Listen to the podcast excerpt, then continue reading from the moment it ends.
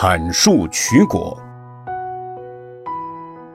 从前有一个国王，在他的园林中有一棵好树，高大茂盛，结出的果实香甜可口，其他地方都没有类似的树和果实。国王也特别喜欢此树。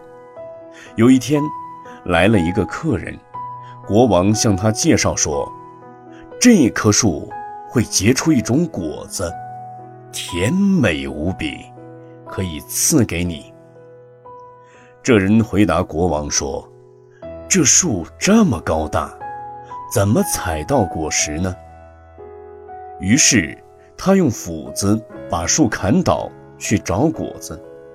因结果时间未到，所以什么也找不到。他又赶忙把砍倒的树重新栽种，然而再也无法把断了的茎和根连接起来。这棵大树从此枯死了，再也没有结出果实来。